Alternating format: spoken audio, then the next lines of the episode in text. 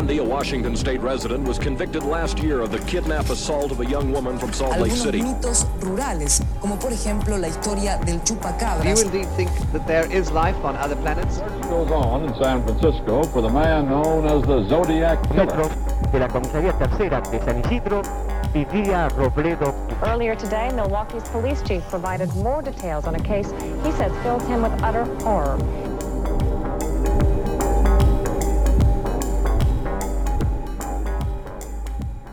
Hola, yo soy Pisandro Y yo soy Cherry. y esto es La, La Sexta, Sexta Pata. Dios. Dios santísimo y la Virgen. ¿Cómo estás?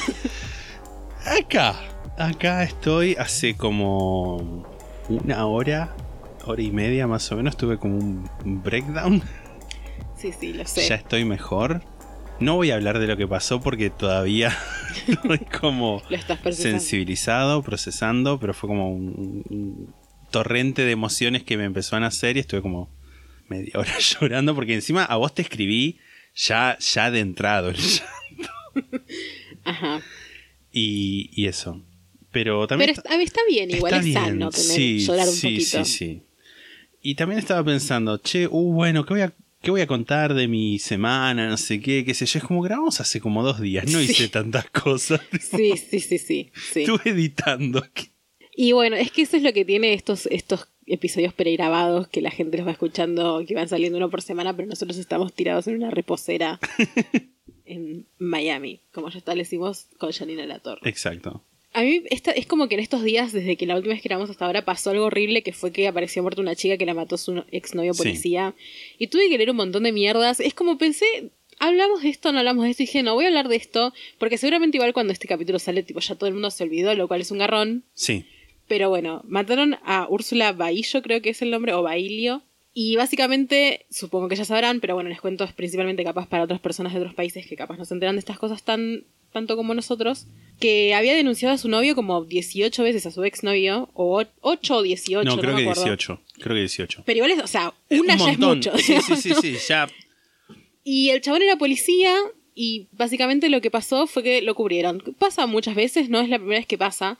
Puede ser, leí como que lo iban cambiando de jurisdicción, tipo medio como a los curas. Es que rehacen eso. Bueno, una vez me acuerdo que yo había visto en Twitter una, un como meme que era googleen Police 40, que era como que decían que era como para una campaña para ayudar a la policía, qué sé yo, y cuando vos googleas Police 40, te aparece tipo police, Policía 40, Sí, sí. te aparece que hay una estadística que el 40% de los policías estadounidenses, estoy hablando igual, ¿no? Sí, sí. Tienen denuncias por violencia de género, o como sea que se llama en Estados Unidos. Pues, viste Sí, que tipo allá le dicen forma. domestic abuse, creo. Sí. Y es como 40% de los policías. O sea, es un Es montón. muchísimo, es un muchísimo.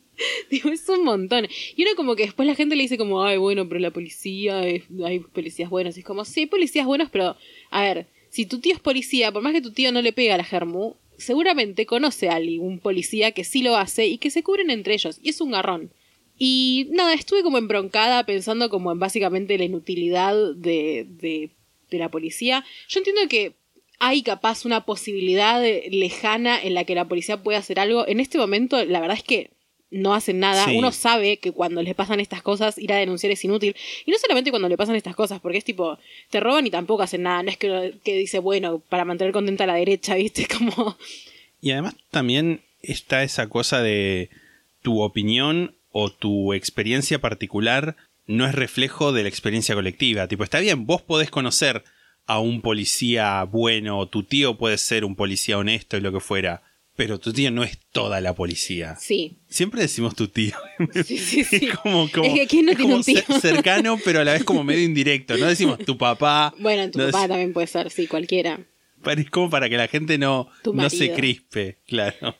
Nada, y, me, y vi un video que es un garrón, que nosotros somos cucas y me parece que está bien hablar de esto también, como para que también se entienda que, Obvio.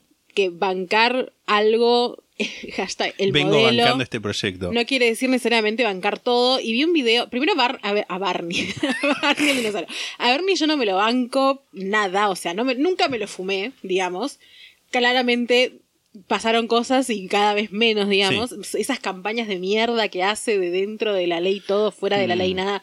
Como vi- el viejo de, de de cuando mataron a Nisman. Igual es una frase mucho más vieja que creo Sí, que tiene es que una ver con frase el- vieja, pero es horrible verla en tipo videitos de como allanábamos una villa en la que se producía no sé qué, es como, Sí. Dios.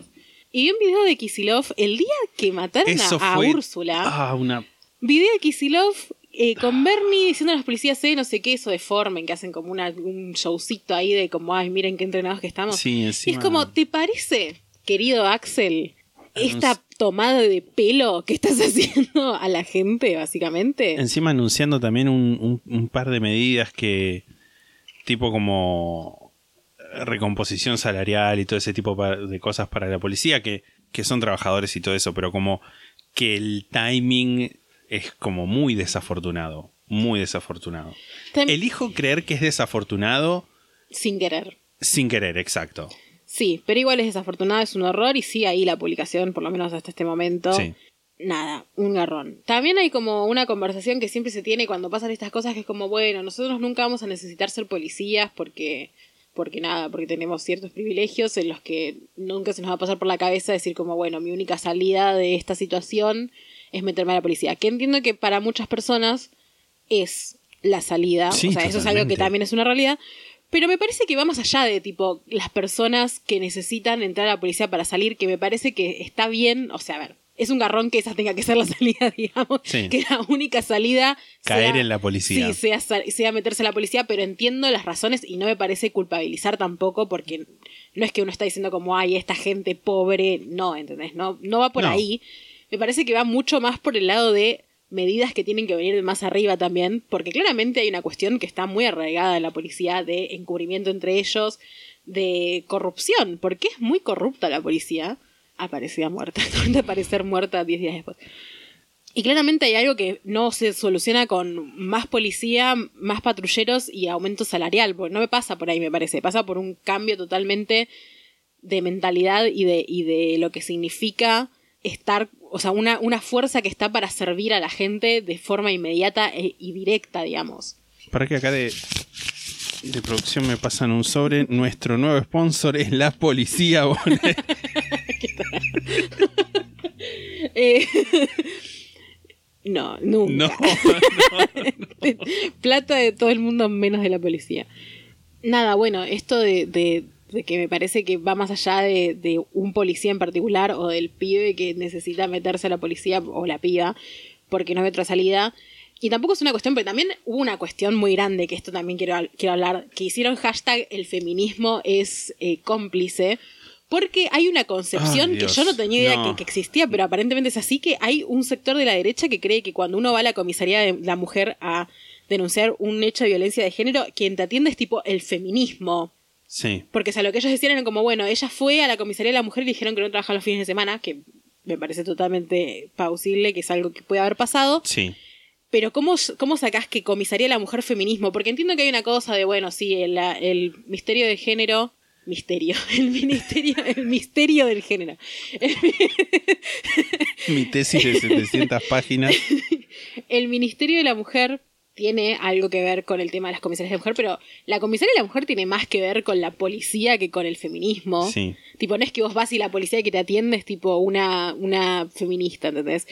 Que entiendo igual el reclamo de, bueno, el Ministerio de la Mujer tiene que hacer cosas para llegar a esos lugares, que estoy totalmente de acuerdo. Pero la gente cree que, no sé, ¿entendés? Que tipo es, es tipo dar dos pesos y ya está. Cuando la realidad es que está re. El tema de, de, de el- los fondos que hay para prevenir la violencia de género está muy atrasado todo eso, ¿entendés? Y no es soplar y hacer botellas. No, para dice. nada.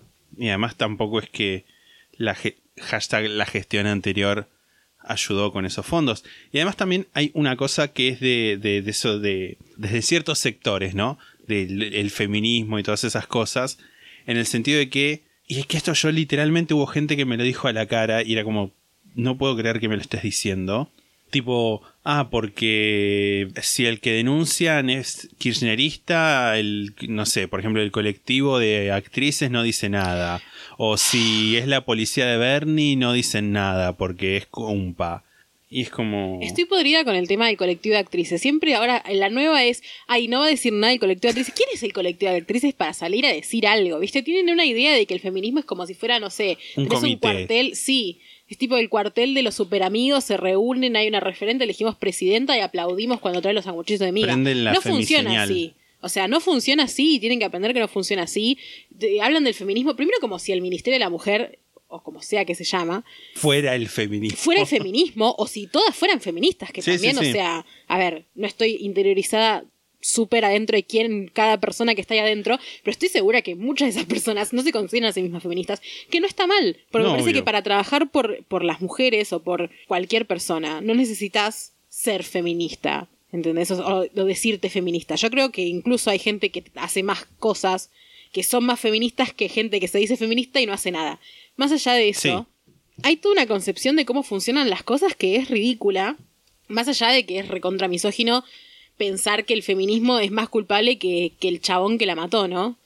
Era eso, estuve indignada, el mundo es una mierda, porque tampoco es que hay una salida fácil para estas cuestiones, más que seguir concientizando. Me parece, me- me- hubo también una charla que fue muy interesante, que es, eh, o por lo menos lo que yo vi en Twitter, que gira en torno a como, bueno, qué hacen los varones cis con Sí. sus amigos y de qué hablan cuando pasan estas cosas que estamos eh, todas hablando de eso. Y nada, por ejemplo, yo soy una chica que se llama Leila Becha, que le mando un saludo si está escuchando esto, que no creo, pero bueno, que mm, puso un sticker de preguntas que era como que apuntaba a los cis y les decía como, bueno, ¿de qué hablan cuando pasa esto? Y muchos decían como, de nada, no se habla. Sí. Si hablamos de esto, tipo, te aíslan, te boludean, te dicen que sos puto, te dicen que sos un aliade, tipo, así como en joda, ¿no? Y es un garrón, me parece a mí. O sea, me parece que está bueno como moraleja igual llevar un poco de esto a, a ese público, a las- al 30% de varones que nos escuchan, que Sí, imagino obvio. que algunos eran cis, que, que hablen de estas cosas con sus amigos, porque siempre hay una persona que, no te digo que necesariamente sea un violento, pero que la- a la novia la trata medio mal, que vos ves que hay cosas que te parecen como, mm, o que manda porno de, la, de una que se cogió al grupo, todas esas cosas están mal. Y no te digo que estés todo el tiempo peleándote con tus amigos, que es un garrón, porque es un garrón, pero hacete un lugar para poder hablar, no te digo en el grupo, pero habla con cada uno solo, como para que no esté esa, esa dinámica de, de grupo de como, eh, puto, no sé qué, porque entiendo que también eso se Sí, potencia. sí, obvio. O sea, yo creo que, que siempre las charlas de menos personas son más fructíferas en ese Totalmente, sentido. Cuando estás hablando de de algo que es tan incómodo como la violencia que uno tiene interiorizada y que reproduce, ¿no? No vi el sticker de preguntas, pero sí vi el tweet y vi las respuestas. Y como que me pasó también que no, no tenía, sentí que no tenía marco de referencia porque no hablo tanto con nombres cis. O sea, nada, debo conocer, no, o sea, Igual vos tenés bastantes amigos hombres, sí, Y y, yo también- heterosexuales. Y heterosexuales. Estoy que también es muy importante eso, el tema de la grupo, heterosexualidad. pero no hablo casi, o sea, es como... mm, Sí, sí, sí, sí. Es que generalmente estas dinámicas se reproducen más en grupos de varones cis y heterosexuales. Sí. Que capaz hay algún puto ahí en el medio. Es que también uno cree que, que, que son todos de una manera englobada y me parece que hay diferentes niveles. Hay grupos de hombres cis que hablan estas cosas y que está Sí, bien, sí, y heterosexuales que hablan estas cosas. Hay diferentes niveles de, de, de conciencia de lo que pasa en el mundo. También me parece muy importante apuntarlo a los jóvenes, no solamente como a cualquier grupo, o sea, sí a todos claramente, porque hay gente horrible de todas las edades, pero siento que cuando sos joven todavía estás en el momento en el que, joven me refiero tipo adolescente, 20 Sí. años, ese tipo de juventud, en, no nosotros, en el que estás como en un momento en el que te puedes interiorizar y realmente cambiar la forma en la que te presentás y procedes ante la vida y ante el mundo sin que sea un cambio rotundo en tu vida que afecte que tengas que dejar de hablar con todos tus amigos y esas cosas. La experiencia que sí tuve fue un par de veces en un grupo horrible, hashtag mixto, que se nombraba el tema y que en un momento ya fue como dije no voy a no voy a meterme más acá a, a hablar de esto porque estoy chocándome contra una pared porque como que entre la parte varón heterosis como que imperaba el discurso de no, sí, este es un enfermito, qué sé yo, y el resto de la gente era como, no, Sí, Tipo, el discurso de es un enfermo es también un hay que enfermo, esto es como, no, y, y ya llega un momento en el que te agota tipo, si- tener que repetir toda, cada, no sé, dos veces por semana, no, bueno. Cuando salía el tema, este, que no estoy diciendo que no pasa más seguido que dos veces por semana, pero cuando salía el tema en ese grupo, no sé, una, tres veces por mes, todo el tiempo, una discusión larguísima de, y es como ya llega un momento en que... Sí, también tener que, que educar todo el tiempo cansa, pero bueno, tampoco me parece que se trate de eso. No, no, no, obvio. Uno no, o sea, eso también cansa mentalmente, me parece, y que tampoco es el es a lo que apunto. También el tema de, ay, es un enfermo, es un psicópata, eso es algo que también hablamos mucho acá con el tema de los asesinos, de como, bueno, Sí. cualquiera puede ser un asesino, cualquiera puede ser un violento, y uno siempre tiene esa mentalidad de no me va a pasar a mí, no solamente con esto, sino con muchas cosas, y me parece que hay que aprender a que sí nos puede pasar a nosotros, no solamente tipo, ay, tener una hermana que el marido, o sea, porque también me parece que eso es como algo ponerlo fuera, sino que vos mismo podés ser un violento, o vos Claro, sí, misma sí. podés ser una violenta. Más allá de que claramente esto es una cuestión social que afecta más a los varones. Afecta entre comillas en realidad, porque Sí, las sí, víctimas en realidad son mujeres generalmente. Pero sí, concierne más a los varones, porque lo social en realidad es que, es que se les cría a los varones como violentos y con una mentalidad de hay que hacer esto y esto y esto que, que también es muy dañina, porque crecer en eso y escaparse de eso debe ser re difícil, o sea, nada, no soy un varón cis, así que no sé, pero, pero me imagino, y lo veo también en otra gente que, que se escapó de eso, porque también, ah, no sé, con el tema de ser gay, por ejemplo, ser gay significa, o ser puto, como quieras decirle, Sí. romper con esa hegemonía masculina impuesta de hay que hacer esto y esto y esto. Y ya de ahí yo siento que te que quiebra un poco con un montón de cosas más allá de con la heterosexualidad. Totalmente. No siempre igual, ¿no? Pero también No, hay, no, no. hay- hay putos que son horribles. Me refiero a misóginos, no tipo horribles, feos. Que también igual. horrible, horrible lo que decís. Sí, también, no me acuerdo si, si lo había contado en un vivo o acá en el podcast, pero también a veces me pasa de que por ahí algún amigo conocido heterosexual como que viene y me habla como de cosas que no puede hablar con el grupo de sus amigotes porque es como, eh, puta, ¿qué te, te- qué te pasa? Qué garrón. Bueno, está bueno igual poder ser como Sí. esa como esa vía de escape, Esa puerta de la sensibilidad. como el LSD. Eh, Sí. Bueno, en fin, después de este editorial que nos hemos indignado, ¿quieres decir algo más? Quiero hacer un saludo geográfico. Me parece bien. Le voy a mandar un saludo, en este caso, a la provincia de Tucumán toda, el Jardín de la República. Creo que ya le había mandado un saludo, no sé si a la provincia entera. Sé que a algún lugar de Tucumán sí le habíamos mandado un saludo. También lo que nos acabamos de desayunar buscando lugares donde nos escucha la gente es que en el hosting, el, el sí, es el hosting, ¿no? De- del podcast Sí. no ya no hace el- ese discernimiento si se quiere por dentro de provincias tipo nos muestra Argentina y el porcentaje por provincias pero ya no nos deja entrar a cada una de las provincias así que nada en principio vamos a ver qué, qué onda si es que hay un error o algo o si tenemos que replantear el formato o siquiera la existencia de, de los podemos saludos mandar a lugares random y bueno, capaz nos escuchan, capaz no. tipo un random place generator de Sí, no necesariamente random. Reykjavik. Pero sí, sí, sí, sí. Eh, yo le voy a mandar un saludo a alguien que nos escribió por, por el Instagram, que se llama Joaquín Freddy, perdón por decir el nombre completo, pero dijo que le mandemos un saludo, así que, Sí. que dice que les gusta el podcast y que, que nada, que es muy bueno y qué sé yo, y que le gusta tu voz de locutor. Bueno, muchas gracias. Y dice que, o sea, esto lo escribió el, el sábado, ¿qué día fue sábado? El sábado fue 6 de febrero. el 6 de febrero, que mm, recién iba por el capítulo de John Titor. Y se quería saber si podías mandarme un saludo a mi yo del futuro, ya que calculo que voy a tardar en llegar a los capítulos del 2021. Les mando un abrazo grande desde el sur. Bueno, saludo para el sur también. Un saludo para el sur de la República Argentina. Basta. No. Me siento abusada. Y un saludo para el, para el yo del futuro, para el Joaquín Ofri del futuro. Que a ver cuándo. ¿Nos puedes mandar después cuándo fue que llegaste a este saludo? ¿Cuándo es que estás escuchando este saludo? Basta, por favor. Basta, porfa. que Yo era un empleado. Ay, Dios. Comienzo. Pero por favor, sí. Bueno, primero que nada, decir que este capítulo fue elegido, este caso, por eh, nuestros queridos miembros del club y voy a hacer el chivo de que si se quieren unir, la sextapata.com, ahí encuentran cómo y puedan a poder votar entre, no siempre, porque no todos los capítulos ponemos votación, pero a veces sí, este fue un caso, ah, puse entre este caso y otro caso y la gente eligió este caso por una abrumadora mayoría. Mm. Así que el caso... Vox Populi, Vox Day. Ok. Eh, ¿Estuviste muy, muy cerca de una fuga de gas, algo? ¿Sabes qué? Sí. ¿En serio? O sea, no, pero la nafta, el olor a nafta que entró ayer con Ah, todo el sí. tema de la moto que estuvo dando vueltas Sí, acá en la No, calle. no nos explayemos de eso porque es otra de las cosas en las que capaz aparecemos muertos. Sí, sí, pero nada. entr- entraron como humos tóxicos de una moto que estuvo. Mucho rato dando este, vueltas, sí. ¿Cómo se? Arando, se dice. Haciendo un cortecito, sí.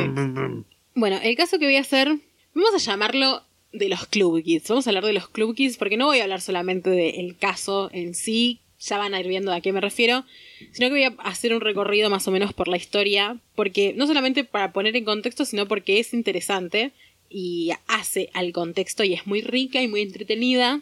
Para analogear la Sí, situación. para analizar la situación. Me voy a nombrar mis fuentes. Wikipedia. Mi fuente principal fue el libro Disco Bloodbath, o sea, sang- sangre. Baño de sangre en la Sí, disco. Baño de sangre en la disco. A Fabulous But True Tale of Murder in Clubland. Una fabulosa y verdadera historia de asesinato en Clubland, en Clublandia. De James St. James. Ahora voy a hablar igual un poco más del libro. También el documental Party Monster de Documentary. Que lo voy a decir ahora para que después no nos pregunten dónde lo vi.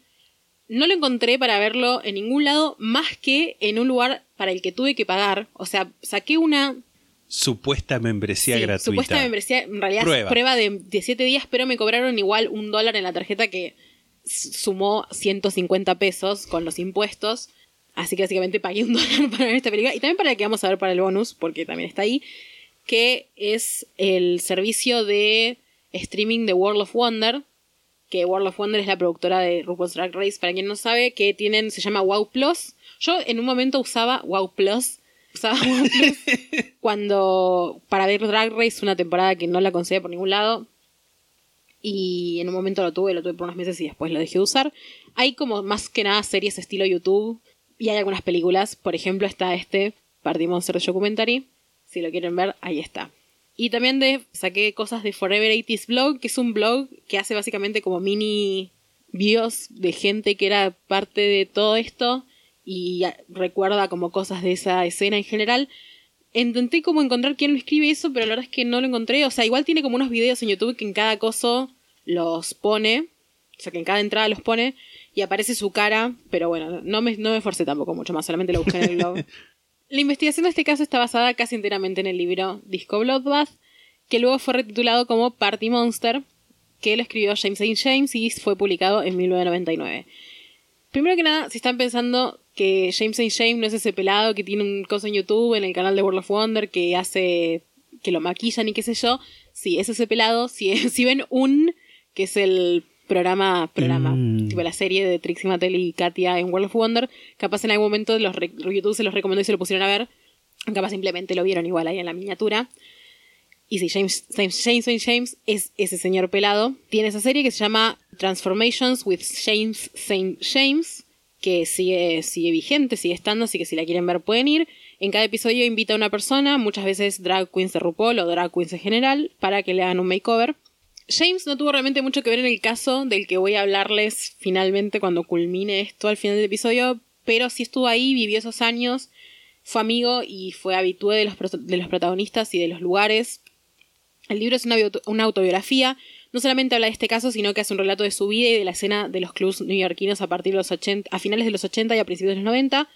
Voy a intentar no centrarme más de la cuenta en la vida de James, ya que a fines de esta investigación no es tan relevante, pero sí me interesa andar mínimamente en él como narrador de esta historia, e igual voy a andar un poquito en la vida, no mucho. Disco Bloodbath es el documento más completo y detallado que existe sobre este caso, pero no deja de ser una narración personal y me gustaría que tengan en cuenta eso al haberlo tomado como fuente principal. En el prólogo del libro, James mismo se encarga de advertir al lector que él es, o era en su momento, un adicto a la ketamina, a la que describe como una droga disociativa que reduce selectivamente la excitación de las neuronas centrales de los mamíferos, que convierte tus pensamientos en un formato no lineal, una especie de bucle, una tira de Mobius. Básicamente te jode. Nada. Y como Sí. que todo esto que cuenta, básicamente él lo vivió estando prácticamente todo el tiempo de, co- de cocaína o de ketamina. Así que es algo a tener en cuenta. Pero eh, cuando digo que es un documento, el documento más completo, si ustedes entran a Wikipedia y se ponen a ver tipo los, o sea, lo poco que hay en Wikipedia, eh, las referencias, la mayoría son el libro este o también Party Monster de Documentary, pero más que nada este libro. Realmente el libro es como fuente de la mayoría de las cosas que se saben. Nada, por H o por B, ya hablar- podemos sí. hablar de eso más hacia, hacia el final. James se mudó de Michigan a New York cuando tenía 18 años, en 1984. En ese momento ya existía una escena y cultura en torno a algunos clubes nocturnos con reglas implícitas diseñadas para excluir a los indeseables y mantener en la cima a un grupo impenetrable de personajes con rango de estrellato. Te voy a mandar una foto, eh, te voy a mandar una foto de James en ese momento. En realidad no es tan, no es cuando tenía 18, no es cuando recién llegó a New York. Es un poco más, más, más adelante, pero bueno. De James joven, vamos a decir. Y también te voy a mandar una foto de James ahora, que igual ya lo viste. Sí. Pero nada, también después de esto lo vamos a subir como siempre a nuestro Instagram, La Sexta Pata Podcast, y a nuestro Twitter, La Sexta Pata. Ese es James en ese momento, y este es James ahora. En la foto que te mandé, la primera tenía, era un poco más grande, ponele que tendría veintipico. Sí. El club Area era el más popular, la revista Details era la publicación que había que leer y de ser posible figurar en una foto Qué digna. es muy digna James A. James. Figuraron una foto junto a Diane Brill, que era la reina consagrada de la noche. James se puso como meta trepar la, esca- la escalera social y aprendió saliendo todas las noches y estudiando de cerca a Diane Brill. Procedo a leer un fragmento resumido de lo que James aprendió y describe como The Art of Working a Room, que esto es lo que te contaba la otra Sí. vez, que no sé cómo traducirlo. The Art of Working a Room tra- se traduce literalmente como el arte de trabajar un cuarto, pero en realidad lo que se refiere es como, bueno, el arte de llamar la atención cuando entras a un club, sería una cosa así. Sí. Sí, como. Sí. Yo Es me olvidé no lo que cómo- te había dicho. No sé cómo traducir working en este caso, ¿entendés? Porque no es trabajar en el sentido de la palabra que uno entiende trabajar. Claro. Manejar, Sí, como, como entrar y, y adueñarse de. sí, tenerlos comiendo de la palma de tu mano. Centro de atención. Primero pasa al menos seis horas preparándote. Estudiate en el espejo, tu atuendo es apto para salir en los medios, se lee en blanco y negro. Esto porque las fotos Las salen fotos. en blanco y negro, ¿no? Cuando llegas a la fiesta te ajustas a las vibraciones de la música y entras al club como un estruendo. Das una vuelta en el sentido de las agujas del reloj. Primero con tu acompañante saludando a todos y si no los conoces pretendes que sí. Sonreís y reconoces la presencia de cada persona, sin pausa, siempre moviéndote y enérgica. Esto no debería tomarte más de 25 minutos. Después te separas de tu acompañante y dan una vuelta otra vez, pero en direcciones opuestas y fingen que están buscando al otro.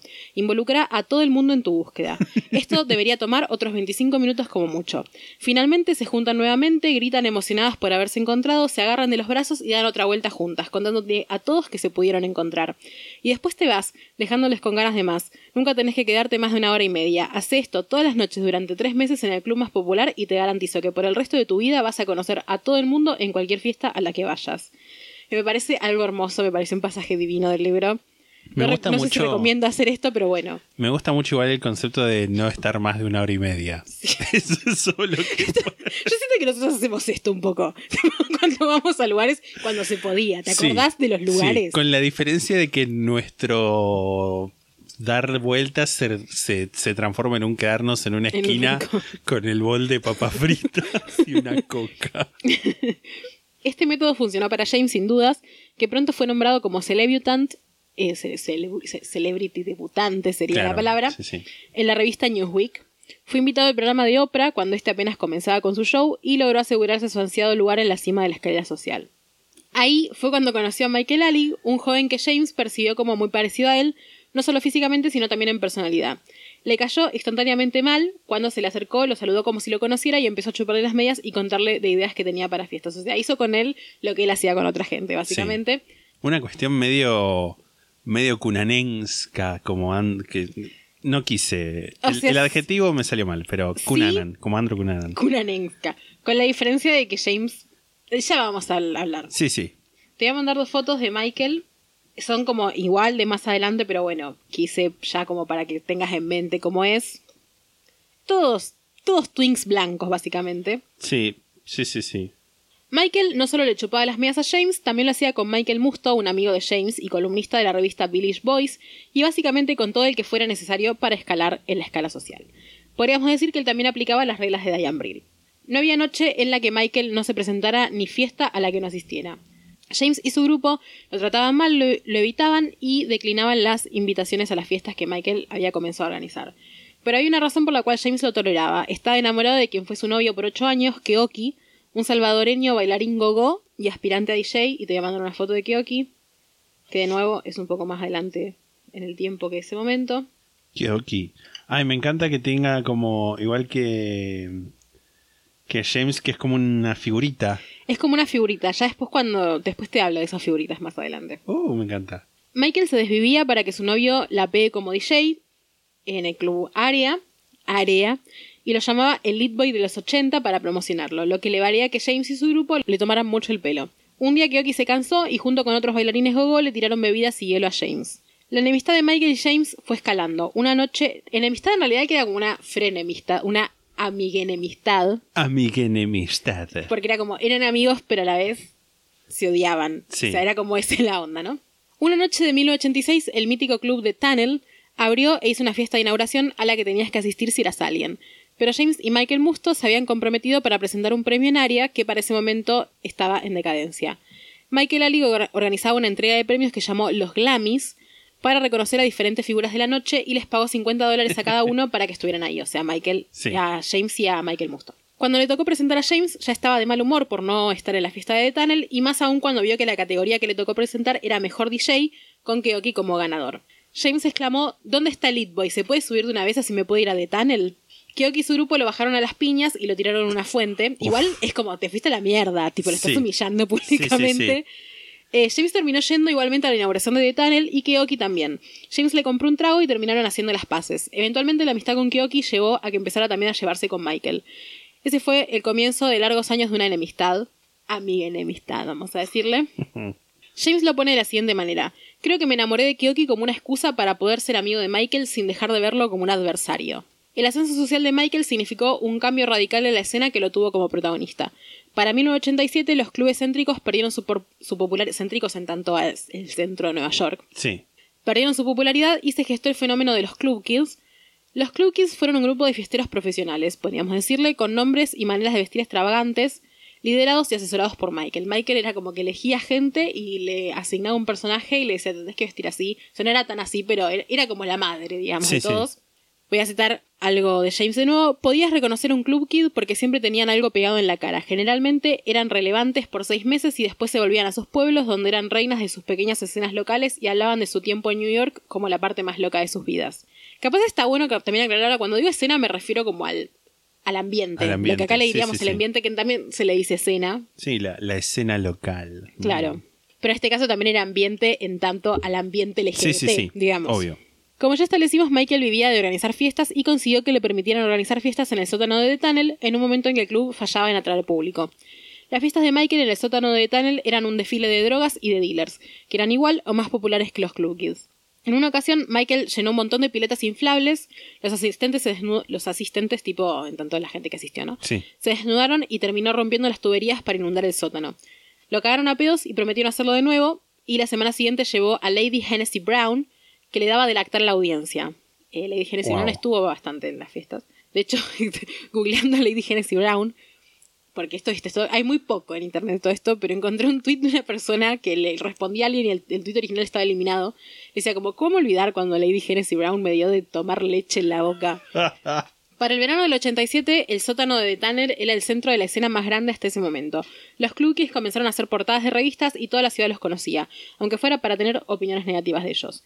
Para ese momento, el consumo de drogas en estas fiestas era relativamente light, lo más fuerte que circulaba era éxtasis.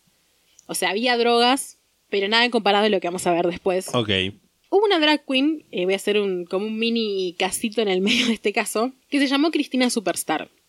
Una mujer trans oriunda de una familia adinerada de Pittsburgh. Cristina solía ser maestra y la familia la echó de la casa y le compraron un loft en Park Avenue con la condición de no volver a Pittsburgh. James dice que era porque había habido como unas alegaciones de que había tocado menores, pero es como que eso no se sabe si es verdad, así que prefiero como que no se, que no se quede como la verdad. Sí, sí. También puede ser que sea porque era trans, que siento que es una posibilidad muy grande. Cristina llamaba la atención no necesariamente de forma positiva. En una ocasión le sacó la peluca a Andy Warhol, en un, ah, porque Andy Warhol iba a estas fiestas, cuento, por si no sabían. Eh, le sacó una peluca a Andy Warhol en una firma de libros. Warhol escribió en sus diarios que quedó tan traumatizado que podía referirse, que solo podía referirse al episodio como el incidente. Wow.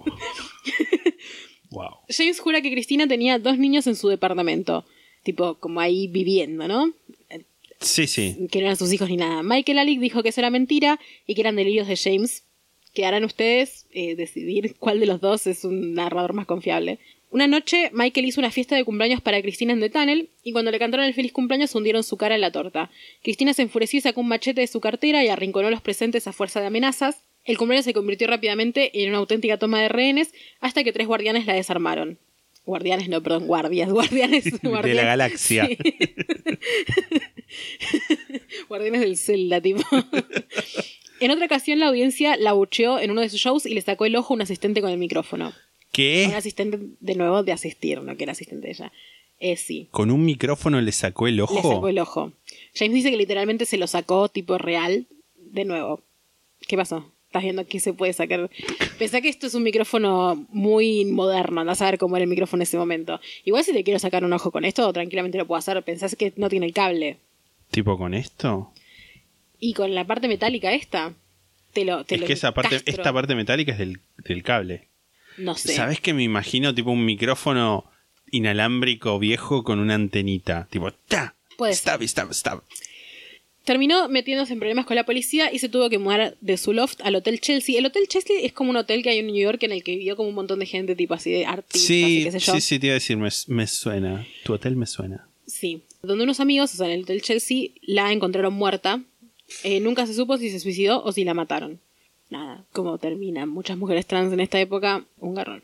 Peter Gatien, el dueño de un club llamado The Limelight, le ofreció el espacio a Michael para que hiciera fiestas, y Michael aceptó y comenzó la era de los Disco 2000, o los Disco 2000, una fiesta semanal que se hacía los miércoles. O sea, la gente salía los miércoles, que es algo que para mí es una locura, pero bueno, está bien.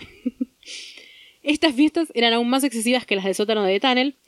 The Limelight era una vieja iglesia, te voy a mostrar una foto, te voy a mostrar primero una foto de Limelight y te voy a mostrar una foto de Peter Gattin con Michael. Y ahora te voy a hablar de las figuritas. Las figuritas eran como una cosa promocional que, Michael o el grupo hacían para, las para Disco, Disco 2000, Disco 2000. Que nada, eran como gente, personajes de las fiestas. Eh, este es el Limelight. Este es el Limelight por dentro, ¿no? No me queda claro si esta foto es de esas fiestas, me parece que no, pero bueno, es a fines de ver cómo era por dentro el club. Me encanta. Y Peter Gatien y Michael en el Limelight. Por alguna razón, Peter Gatien siempre usaba un parche en el ojo. No sé si es porque tenía el ojo. Como que las fotos más recientes no lo tiene. Así que no, capaz se operó y tipo ya no necesito usar. O O capaz por era ahí era simplemente como el tipo como. Era el fit. Claro, por ahí era como. mm. Bueno, no, no, había, no decía James que todos tenían tipo una, algo en la cara. Pero él no era un club kid, era el dueño. Ah, cierto. Había mascotas que iban rotando, y con mascota me refiero a una persona en un traje tipo tren de la alegría. Había un perro, un oso, una banana, una lata de Coca-Cola, pero el personaje más famoso fue Clara de Carefree Chicken o Clara el pollo sin cuidado. Me encanta. Que era una polla amarilla gigante que no abría la boca más que para fumar Mm. crack. Sí, dije polla. Más que para fumar crack. Personaje verdaderamente entrañable. sí. Eh, pero saludaba, bailaba, fue la inspiración para una canción de Kyoki que se llamó Dizzy Chicken y se convirtió en parte del logo de Disco 2000 y te voy a mandar una foto que es Michael con Clara y también el logo de Disco 2000 que me parece hermoso. Es como turbia la historia esta y por lo tanto no me haría una remera con esto solamente por eso, pero me parece muy lindo el logo. Ese es el logo y ahí te paso Michael y a Clara, acá. Es- esta foto es todo. Y el logo también está buenísimo. El logo es hermoso, me parece hermoso. Había drag kings, drag queens, Dan Dan el hombre desnudo, Danny el pony fantástico, Woody el bailarín amputado, el tomador de pis Wow. y de- sí. y de Slapter, una drag queen cuyo acto era sacarse una tira de luces de Navidad de 4 metros de lano y también hacía una cosa llamada enema ¿De cuánto? champán, De 4 metros, con la batería incluida. Porque eran, estaban prendidas. tipo las luces. Y también, también se hacía un enema de champán y le tiraba champán al público con el culo. Wow. Y James mismo era parte del crisol de atracciones humanas de la fiesta, que eh, lo encerraron en una jaula con un cartel que rogaba no darle drogas, se llamaba The Drug Child, el niño drogas. El niño drogas. Eh, también estaba Genitalia, una tipo Jenny de, de, de Jennifer, eh, pero Genitalia tipo genitalia, ¿no? Una bailarina gogo punk. Genitales. Sí. Una bailarina gogo punk que se rapaba cuando nadie se rapaba. La nombro principalmente porque aparecerá más veces en esta historia, ya que se hizo muy amiga de Michael. Te voy a mandar una foto de Genitalia en ese momento. Genitalia, where are you? No googleen esto, arre. Sí, por favor. Siento que, esta, que Genitalia podría ser una persona que yo conozco ahora. Sí. Casteada en una producción de Rocky Horror Picture Show. Algo que también solían hacer era hacer fiestas ilegales en diferentes lugares. Por ejemplo, avisaban que iban a hacer una fiesta en un Burger King. El Burger King no tenía ni idea y de repente aparecían 300 personas, o 300 homosexuales, podríamos decir, con música y todos vestidos así, qué sé yo, y copaban el lugar. También lo hacían en lugares más públicos como el subte, por ejemplo, el subte de Nueva York. Siempre terminaba con la llegada de la policía cuando hacían estas fiestas, que se consideraba como el clímax de la fiesta. Era como, ay, sí, por fin. Disco 2000 fue el lugar donde una generación de homosexuales atormentados fue a tener su venganza de los nerds. Los Club Kids marcaban tendencia y Michael era el rey. Un rey que vivía en un mundo fabricado, totalmente desensibilizado de los problemas de la vida, porque ahí donde fuera la gente se la balanzaba para adularlo, un rey que se creía con derecho a hacer lo que quisiera. Los Club Kids tenían atención mediática, eran famosos por fuera de la vida nocturna, eran invitados a talk shows como el de Joan Rivers y el de Geraldo Rivera. Hay varias de estas apariciones en YouTube, por si quieren buscarlas, de hecho es muy probable que hayan visto, si usaban Tumblr tipo hace unos años, daban mucho vueltas, eh, muchas vueltas, daban mucho, no, está bien lo que dije, daban muchas vueltas unos screenshots Sí. de, de este talk show de Geraldo en el que aparecían los nombres de los Club Kids y abajo decía como se viste eh, para llamar la atención, tipo ese tipo de cosas, así como, una, como un mini tagline, Sí. como en tono cómico, Pequeño zócalo. Sí. Antes de continuar, y ya que no los voy a volver a nombrar para no te- porque no tienen tanta relevancia en el caso, eh, me gustaría nombrar a tres clubkids que quizás ubiquen. Eh, Amanda Lepore, nada, Sí. súper recontra hiper famosa, fue Club Kid Lady Bunny y también RuPaul, que nada, todos conocemos. Claramente había muchos más, pero solo hago esta aclaración para destacar cómo fue la cuna de mucha cultura LGBT que todavía hoy consumimos, ¿no? En un momento, James flashó y le pintó a trabajar de vendedor de zapatos en Miami. Cuando se rescató y volvió a Nueva York, eh, disco 2000, disco 2000, todavía era lo más top, pero la escena había cambiado. La gente ya no se drogaba con éxtasis, preferían la heroína, la ketamina, el flunitrazepam, que es un fárma- fármaco hipnótico de la familia de las bien- benzodiazepinas, qué difícil decir esa palabra, Sí. y el GHB o ácido gamma hidroxibutírico, que es una sustancia psic- psicotrópica. Incluso el look de drogadicto dañado estaba de moda. Esto es muy skins igual también. Hubo una época que esto se reflotó también. En cuanto a Michael, no estaba contento con este cambio. Hasta principios de los 90 apenas había consumido drogas y era un control freak, pero no quería quedarse afuera, así que comenzó a drogarse para encajar hasta que le agarró el gustito. Eje, está mal. Y ahora es momento de introducir un nuevo personaje a esta historia, uno que es bastante protagónico, eh, Robert Riggs, mejor conocido como Freeze, tipo Freeze de como Freezer pero sin R. Ah, ok. Freeze nació el 3 de enero de 1968, eso es Capricornio para quien esté llevando la cuenta, y fue en algún momento un hombre tranquilo, impecablemente vestido, porque era modista y se hacía su propia ropa, con un novio, un perro y una tienda de sombreros. Freeze comenzó a trabajar como parte de la trupe de asistentes de una drag queen llamada Bella Bolsky, le hacía vestidos a cambio de techo y comida. ¿Qué? Quiero, quiero destacar que lo rápido que pasaste de la trupe. lo dijiste muy rápido. La trupe, decilo, decilo. La trupe. Mm, sí. Para enero de 1994, Freeze se había convertido en una persona distinta. Disco 2000 estaba en decadencia, en parte gracias a la adicción a la heroína de Michael, y James, junto con otra gente, la mayoría de adictos, se juntaban en la casa de Bella, un poco contra su propia voluntad, o sea, como que Bella los, les decía quédense, Sí. a meterse cocaína en silencio porque a Bella no le gustaba que la gente hable. Freeze comenzó a unirse a estas fiestas y trajo a dos amigos de Boston, uno de ellos era Mavis, una lesbiana frenética con ganas de conocer el ambiente y mente de negocios. Te voy a pasar una foto de Freeze y Mavis y también una foto de Freeze. La foto de Freeze y Mavis es como muy baja calidad, pero literalmente es la única foto que hay de Mavis en la internet. Tipo, no hay otra. Mavis es la de la derecha y otro Freeze. Y una foto de Freeze un poco más nueva. O como un poco más adelante. Ok. James y Mavi se hicieron amigues y armaron un plan de vida para ella, dejar su trabajo en una dietética de Boston, mudarse a New York e invertir todos sus ahorros en un montón de cocaína y algunas otras drogas y convertirse en dealers de los Club Kids junto con Freeze. Freeze y Mavi se metieron de lleno a este plan y como tenían las drogas accedieron al estatus de estrellas en el limelight. James le enseñó a Mavis que la gente en la cima de la pirámide no paga por sus drogas y se lo pintó como una inversión. Si la gente de arriba consume, los de abajo van a pagar. También se encargó de hablarle mal de Michael, por supuesto, y Michael, por supuesto, intentó, intentó aprovecharse de Mavis. En cuanto a Freeze, parecía haberse descubierto nuevamente, sus nuevos looks, la atención y no tener que trabajar para alguien más parecían sentarle bien, pero comenzó a aprovecharse de su poder y a consumir de más. Llegó un punto en el que Mavis y Freeze regalaron o consumieron la mayoría de su mercancía y bordearon la bancarrota, pero James tenía razón en algo. Mantener a las estrellas contentas significó que la fiesta no empezaba sin ellos y los de la base de la pirámide estaban dispuestos a pagar para ser incluidos en la diversión. El negocio repuntó con creces, comenzaron a hacer muchísimo dinero y había bolsas de cocaína en todos los rincones de la casa que compartían y en la que James pasaba la mayor parte de su tiempo drogándose durante días consecutivos sin parar con Mavis y con Genitalia. Hashtag la jirafa, eso tipo días enteros. Y nada, llegó un punto que ya no se soportaban más, porque eso, eso pasa, Sí, ¿no? sí, sí. Hubo una ocasión en la que después de una gira de cinco días se les acabó la cocaína y buscando desesperadamente un último gramo perdido dieron vuelta al departamento y cuando digo dar vuelta me refiero a que sacaron el radiador pensando que habían dejado una reserva secreta en las tuberías de gas de la pared y comenzaron a arrancar la madera del piso cuando pensaron que podría haberse caído abajo. Freeze entró y se encontró con esa imagen, los muebles eh, acumulados en un lado, la comida vaciada en una pila, la ropa destruida, el living lleno de basura y tres adictos que habían comenzado a levantar los pisos.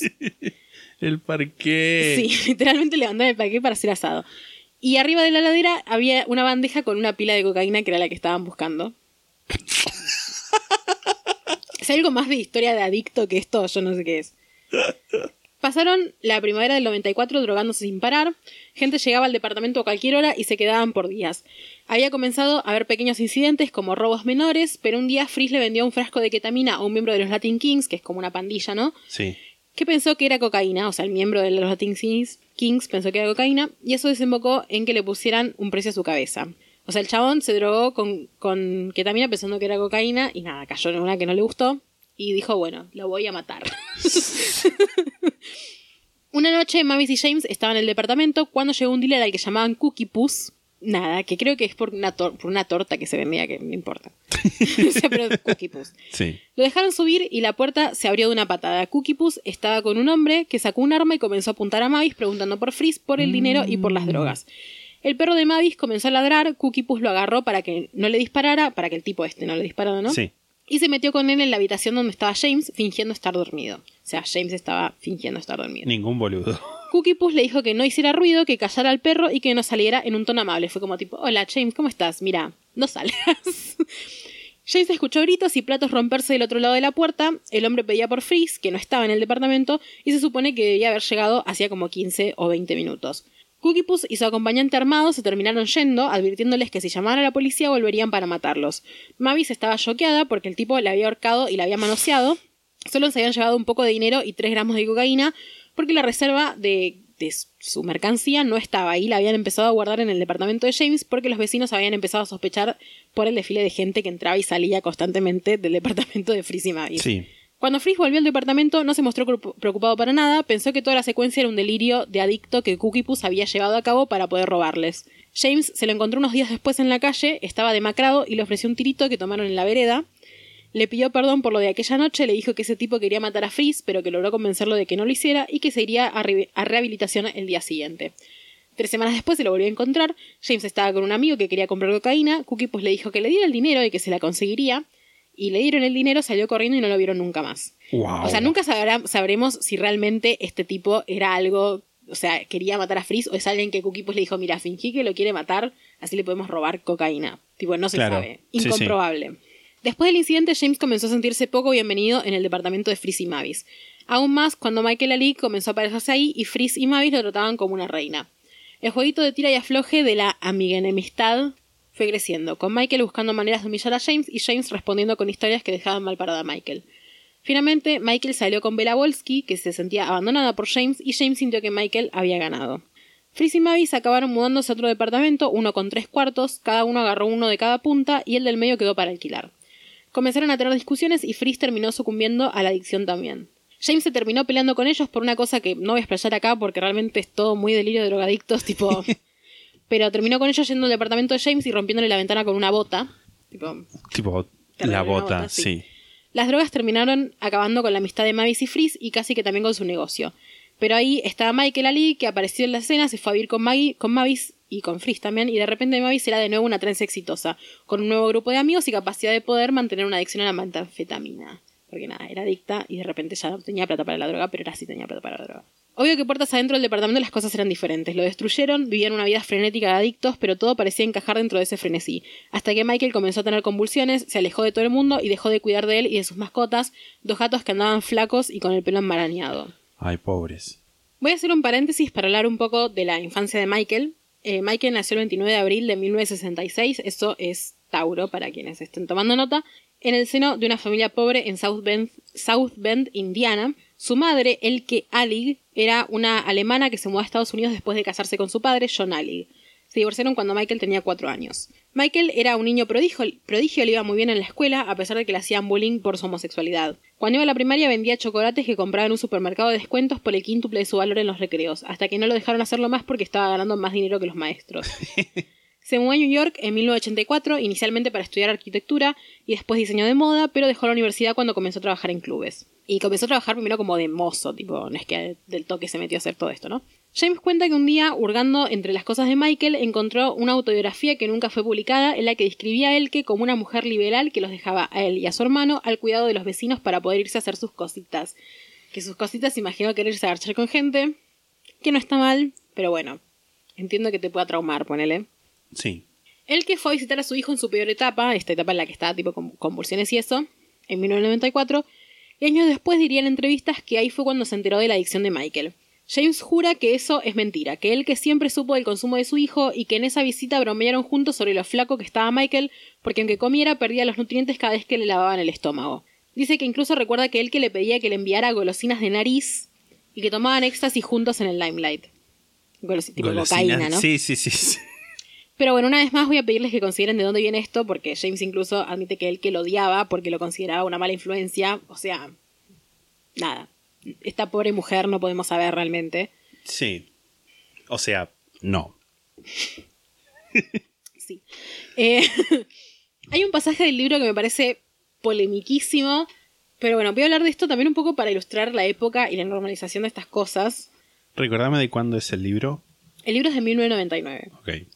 Y todas estas cosas pasaron entre el 84 y el 96, Sí, sí. ponele más o menos. James cuenta, mientras continúa pintando un panorama de su amiga enemistad, que siempre le gustaron los novios de Michael. Claro, le gustaba Kyoki, pero también hablaba de otros. Habla, por ejemplo, de Daniel, un chico de 16 años, que conocieron en un viaje de trabajo de los Club Kids a Poughkeepsie, al que Michael paseaba por la fiesta con una correa y en cuatro patas. Lo describe como, y voy a, voy a citar ahora, ¿no? Deliciosamente subversivo, de- deliberadamente autodestructivo, pero con un par de ojos de cachorro en los que podrías caer felizmente para siempre. Daniel visitaba New York para ver a Michael. Después habla de cómo cuando cortó con Daniel, Michael siguió saliendo con otra gente y dice, por supuesto que Daniel no era el indicado, se alejó de nuestras vidas y fue reemplazado por el siguiente indicado. Brian, Jeremy o Peter, no recuerdo. Pero todos eran hermosos, cachorritos flacos con ojos dulces y orejas grandes, con acné de verdad, niños pequeños, se los comía vivos. Y por último habla de un novio de Michael que tenía 12 años ¿Qué? y dice, se había escapado de la casa, ¿quién podría decirle que no esa cara? Su piel tan suave, sus mejillas rosadas no parecía real, una muñequita de porcelana. Y Michael lo dragueó y dijo, se parece a Brooke Shields en Pretty Baby, que es tipo una película, ¿no? Un bebé sexy. Iban a bares a levantarse a hombres mayores por plata. Les digo que era consensuado, al chico le encantaba.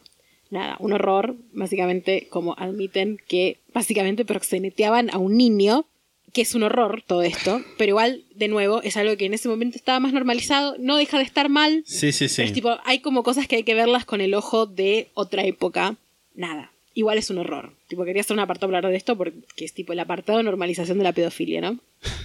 Y además de toda esta normalización de la pedofilia, que da un toque de escalofríos, James también habla de cómo sentía celos de Michael y en que sentía que siempre tenía que ser el que se queda en una esquina mirándolos y dice, amaba a todos sus novios en silencio sabiendo que no serían niños para siempre, que se irían y serían reemplazados una y otra vez y nunca tendría una parte de ellos. Una vez que Michael los marcaba, quedaban arruinados para siempre. Nunca podía tenerlos y nunca conocería ese sentimiento de ser el indicado y ser comprendido. Eso era para que Michael lo sintiera y yo lo viera. En fin, re sano todo lo que está contando.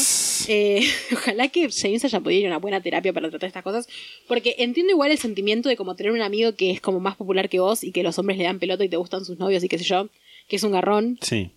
porque es algo, qué sé yo, es normal tener esas envidias no sanas, son re autodestructivas, lo que no es normal es estar con un nene de 12 años y proxenetear. Sí. Eh, volviendo a, a la historia central. En el 95 todos fumaban crack y tomaban cocaína y Peter Gatien hacía fiestas en hoteles carísimos que duraban semanas y terminaban en orgías. A James no lo invitaban, él dice que era porque no se lo aguantaban cuando estaba de queta. Yo creo que es porque simplemente no se lo aguantaban igual. Eh, pero Mavis Frizz, Jenny y los nuevos Clue Kids como Jitsi, que después vamos a hablar de ella, y Ángel Ángel Meléndez, que también vamos a hablar de después, estaban todos invitados. En una ocasión, en una de estas fiestas, Michael casi muere. Había consumido tanta heroína que el corazón se le paró por unos segundos. Mavis acabó yéndose a vivir a otro lado en enero de ese año. O sea, se mudó de New York y no apareció nunca más. Frizz perdió el departamento en el que vivía y prácticamente todas sus pertenencias. James se arregló con Frizz y lo ayudó. Para este punto eran una especie de familia disfuncional. Se hacían maldades entre todos, pero igual se querían y se ayudaban. Frizz se mudó al departamento de James y pronto se convirtió en un agujero de drogas igual al que compartía con Mavis. Vivió ahí cuatro meses en los que dejó de las drogas y luego volvió a consumirlas y finalmente se fue a seguir con su vagar de casa en casa. Terminó viviendo con Michael a fines del 95. Michael y Frizz eran como unos gemelos destructivos con lenguaje propio. Se potenciaban en la peor manera posible. Eventualmente se mudaron a un edificio en el West Side donde años antes habían vivido Michael, James y Keoki. No en el mismo departamento, pero sí en el edificio. Para septiembre, el departamento ya era un destrozo y todo empezaba a convertirse en tragedia. La DEA, la DEA, la Drugs. ¿Cómo es? ¿Enforcement? Administración de Drogas. Sí. eh, Drug Enforcement Administration. Que es como la división policial que se encarga de el narcotráfico en Ah, Estados mira, Unidos. enforcement. Sí, tenía razón. Qué bien. La DEA se había infiltrado en el ambiente, aunque sin mucho éxito, ya que todos reconocían a esos hombres disfrazados de drag queens. Era como que de repente aparecía un policía disfrazado de drag queen para fingir que era un club kid. Y se rumoraba que en quien buscaban era a Peter Gatien. En los clubes había sensación de paranoia y malestar, pero eso parecía no llegarle a Michael, que fumaba crack de su pipa sin problemas a la vista de todos. Michael perdió sus ganas de trabajar en el público y con ello su validación. Los Clukies se renovaron, todos estos personajes ya eran viejos para la escena, y en medio de todo esto, el dealer que destacaba era un colombiano de 23 años que usaba unas alas falsas, André Ángel Meléndez. Frizz y Michael vieron en Ángel su oportunidad para volver a tener un poco de poder y droga gratis. Ángel, además de vender drogas, trabajaba en el Limelight, y cuando la DEA allanó y clausuró el Limelight, se fue a vivir con Michael. Te voy a mandar una foto de Ángel. Tenía como diferentes sets de alas falsas que adecuaba a sus looks, pero era como su. la cosa que usaba siempre. Sí, digamos, sí. ¿no? El 17 de marzo de 1996, Ángel desapareció.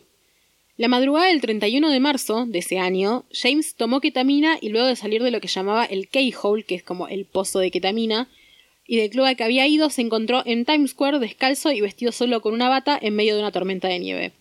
No se acordaba dónde vivía y no tenía dinero, y luego de caminar un poco en medio de su confusión vio el edificio del West Side donde vivían Michael y Frizz. Los porteros lo reconocieron porque él había vivido ahí, aparte, si te acordás, y lo dejaron entrar en el edificio y la puerta del departamento estaba abierta, así que James entró. James no había estado en el departamento en algunos meses y la decoración había cambiado drásticamente. Con muebles costosos, incluso una computadora nueva que para esa época era rarísimo tener computadora en la casa. Michael entró al departamento y se alegró de ver a James, le dijo que se tenían que poner al día y le ofreció té y tarteletas de una panadería cheta que se llamaba Balducci's Mm. y sacó nueve, nueve bolsas de heroína. Antes de dejarlo consumir, le pidió conversar. Acá un paréntesis para decir que James no le caía nada bien a Ángel Meléndez. O sea, a James no le caía bien. Sí. No le gustaba que le cobrara por las drogas, no le gustaba que usara un par de alas falsas, no le gustaban sus ganas de ascender en la escala social, no le gustaba su amistad con Michael.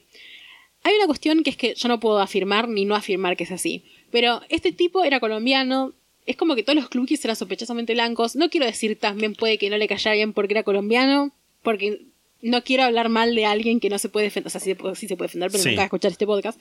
Tipo, James James James. Pero bueno, no le caía bien y como que por las cosas que dice en el libro, como que todo el tiempo habla de que era insoportable y que, era, y que no le caía bien y qué sé yo. Y no da fundamentos lógicos, ¿entendés? No es que decís, bueno, Claro. cuenta que Ángel hizo algo que era realmente molesto. O sea, no le, cobra- le, le quería cobrar por las drogas y el chabón era dealer. Tipo, salí de tu pony, bajate de tu pony en el que crees que todo lo tenés que tener gratis. Michael y James se pusieron a hablar de Ángel y Michael le preguntó si sabía algo de él en el último tiempo. James le respondió, no, no sé nada, no me importa lo suficiente, de hecho creo que te tenés que deshacer de él, te hace quedar mal, es desagradable con esas alitas que se pone. Mm. Y Michael le dijo, bueno, te alegrarás saber que me deshice de él. Me deshice de él para siempre, lo maté. James no lo creyó al principio, pensó que quizás habían estado de fiesta y Ángel había tenido una simple sobredosis, cosa que era lo más común en el ambiente, tipo que alguien muriera Sí. de sobredosis. James quiso consumir la heroína, pero Michael lo detuvo. Por favor, ¿es en serio esto? Y le contó la historia entera.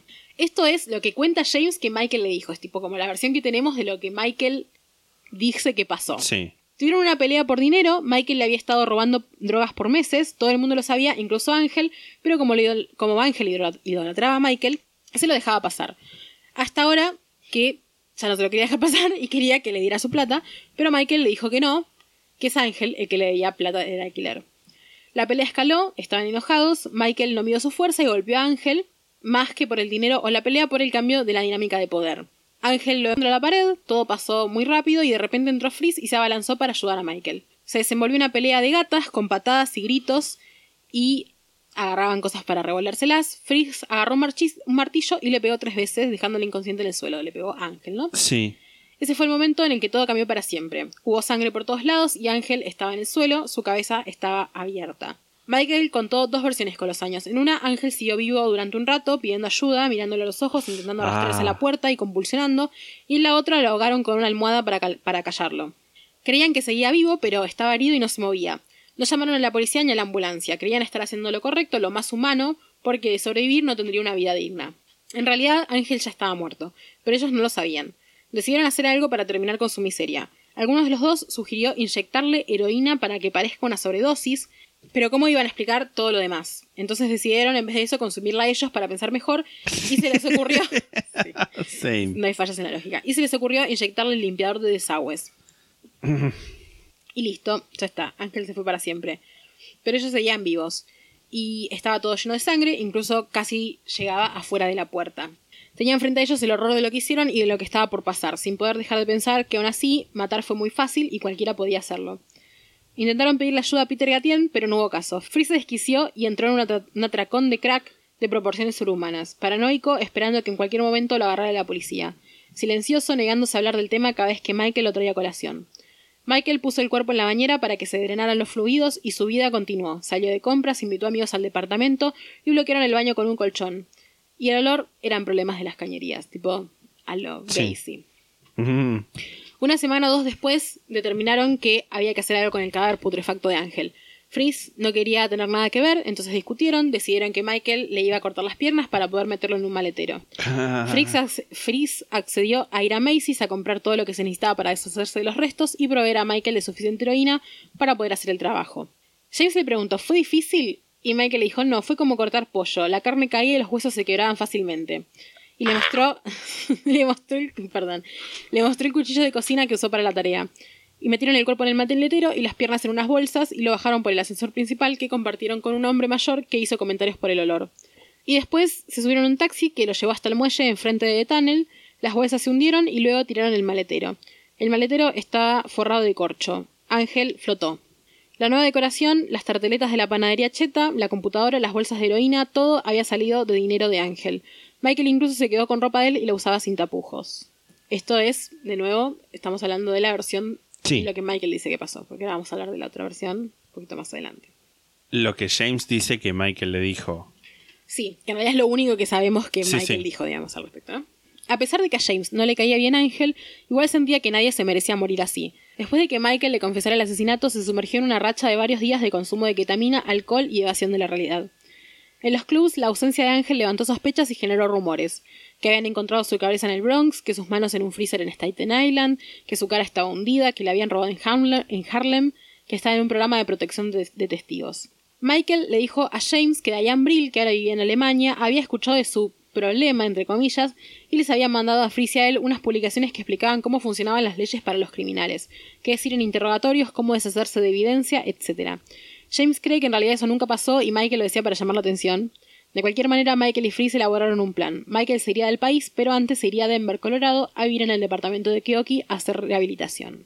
La semana siguiente, en la columna de Michael Musto en la revista Village Boys, se comentaba sobre el accidente, sin dar nombres y desde la perspectiva de Frizz, tratándolo como un rumor y casi como un chisme. Fue la primera vez que se mencionó en los medios. Después de esa columna, la gente comenzó a sospechar que James estaba encubriendo el asesinato.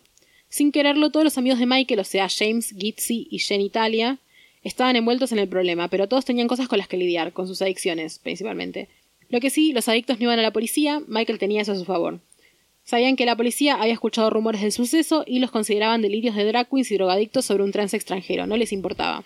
En cada artículo que salía sobre la desaparición de Ángel y de las crecientes sospechas de que Michael y Frizz tenían algo que ver, los autores se contactaron con la policía y siempre recibían la misma respuesta. Sin cuerpo no hay crimen, no hay ninguna investigación abierta contra Michael Ali en este momento. Michael retrasó su fecha fecha de partida a Denver muchas veces, quizás porque le gustaba la atención. Finalmente terminó partiendo meses después del asesinato junto a Gitzy.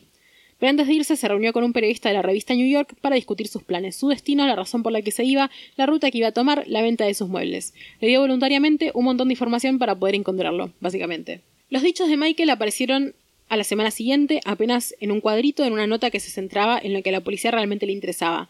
Peter Gatien, cuya carrera estaba yendo en picada y estaba siendo investigado por su relación con la venta de drogas de diseño.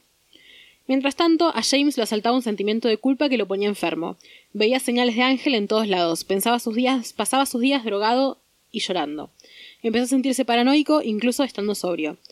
Hay un párrafo en el que cuenta una anécdota que lo describe como el momento en que se dio cuenta que tenía que reconectar con la gente y hablar de lo que sabía, y la voy a leer, tipo, la resumí, pero igual la voy a leer como si me parece increíble. Estaba en un taxi y paró en una esquina. Un leproso ciego en silla de ruedas se acercó a limpiar la ventana. La limpió mal. Ciertamente no se merecía el dólar que el conductor le dio. Después tocó mi ventana. La bajé y comencé a decirle que así no era como se lavaba una ventana y explicarle cómo se debía hacer correctamente. Dios. El hombre me dijo, no quiero tu dinero ni tus consejos, solo quiero que hagas lo que es correcto. El semáforo se puso en verde y el taxi avanzó. El taxista parecía un poco perdido, soñó lento. Lo hago, lo hago todo el tiempo, me dijo. Ya es bastante difícil allá afuera, ¿no? Nunca sé para qué camino ir. A veces, cuando se pone muy duro, simplemente pongo otro cambio, apago todo y me siento en silencio. Pero no se puede hacer eso para siempre, James. La gente sufre de indecisión. Tenés que hacer algo, tenés que hacer lo correcto. Le agradecí profundamente, le pagué el viaje más una buena propina. Me desconcertó que supiera mi nombre, pero supongo que tengo cara de James. Tipo, esto yo no sé. No sé si es un delirio de drogadicto también. Pero bueno, me pareció muy gracioso. James comenzó a contarle a todo el mundo abiertamente lo que sabía, pero a nadie le parecía tan importante. También reconectó con Frizz, que estaba, entendiblemente, en su peor momento. Un día caminando juntos encontraron a alguien que les dijo que un periodista estaba haciendo un artículo sobre Ángel para la portada de Village Boys. Aparentemente alguien había dado algún tipo de prueba que incriminaba a Michael y a Frizz. Frizz disimutó. James comenzó a tener miedo de quedar pegado legalmente junto con el resto de las personas que sabían cosas, así que ideó un plan. Llamó a Frank Owen, un periodista de Village Boys que él conocía, y le dijo que estaba con Frizz y que tenían que hablar. El plan era que Frizz hablara con la prensa para poder dar su versión que lo dejara lo mejor parado posible y a cambio Frank podía decirles qué tanto sabía la prensa del caso y ver si quizás era tiempo de que Frizz también se fuera de la ciudad. En la entrevista Frizz dio respuestas elusivas. Frank terminó creyendo que era posible que después de todo sí fueran rumores. Un día Jenny estaba trabajando en una tienda de ropa, Jenny, Jenny Italia, ¿no? Cuando desapareció Johnny, el hermano de Ángel repartiendo flyers con la cara de Ángel que ofrecía una recompensa de cuatro mil dólares por saber de su paradero. Johnny había intentado denunciar a su hermano como desaparecido, pero la policía no le hizo caso y por eso decidió comenzar a buscarlo por sus propios medios. Jenny y Johnny hablaron por horas y él le terminó dando su número. James sintió que tenía que llamarlo. Johnny le dijo entre sollozos que amaba a su hermano y lo extrañaba, que no entendía nada de la vida de los clubes, que no entendía el estilo de vida de Ángel ni su sexualidad, pero que lo amaba porque era su hermano y que necesitaba saber si era verdad que estaba muerto, si Michael o Free sabían algo, si lo podían ayudar. No quería venganza porque eso le pertenecía a Dios, solamente quería saber para poder decirle a su mamá y para poder enterrarlo de manera adecuada. Nada, re triste, ¿no? Sí. James se paralizó y entendió por fin que atrás de ese personaje que tan mal le caía había una familia que lo lloraba. Sintió que era su momento de hacer algo. Le dijo, no sé, yo no estaba ahí, lo siento, no puedo ayudarte pero creo que hay alguien que sí puede. Su nombre es Frank Owen y está escribiendo un artículo sobre tu hermano. Puede ser beneficioso para ambos que conversen. James tenía la esperanza de que Frank cambiara el tono del artículo, o sea, en vez de esto de como, bueno, son rumores. Sí, para que tipo le diera más peso. Claro, que se diera cuenta que no era una travesura más de Michael y quizás impulsara una investigación de verdad. Y eso fue lo que pasó. Frank cambió el tono del artículo y cuando salió causó una gran conmoción. Frank estaba convencido de que había ocurrido un asesinato y el artículo elevó todo el asunto de un chisme a algo serio y urgente. El ambiente de los clubs y Michael estaban en boca de todos. Sus amigos comenzaron a vender sus historias a la prensa. Michael estaba en el centro de una vorágine mediática. En cualquier diario o revista que había en la ciudad salía Michael. Un día James llegó a su casa y lo encontró en su porche. James le preguntó si había perdido totalmente los cabales, porque supuestamente estaba en Denver, ¿no? Sí, sí. Y Michael le contestó que había vuelto porque Denver era aburrido, las drogas eran caras, que Oki lo trataba mal y quizás era el momento de aprovecharse de la prensa y abrir un club. Pero no era, no era la ¿Qué? única razón. Sí, ya- ahora vamos a hablar de eso también. No era la única razón. La DEA le había ofrecido un trato para incriminar a Peter Gatien y Michael había aceptado. Eventualmente los clubs de Peter Gatien fueron allanados por la DEA y Peter arrestado. Cabe destacar que Gatien no solo le había dado trabajo a Michael, sino que también era su mentor, era quien acudía cuando estaba en problemas y Gatien le salvó las papas en más de una ocasión y era su amigo. Sí. O sea, un traidor, literal, una Sí, rata sí. coluda. Básicamente.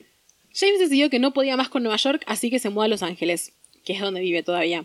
Antes fue a Denver a despedirse de Michael, que estaba desesperado por conseguir heroína, y lo hizo pasar sus días ahí paseando en taxi y metiéndose en lugares turbios para conseguir. La última vez que lo vio, se estaba inyectando heroína en un brazo. James fue a dejarle sus cosas a su madre y ahí estaba cuando escuchó en las noticias que una sin techo que estaba pescando en el río Harlem sacó un torso sin brazos podrido. Los diarios dijeron que era el cuerpo de Ángel.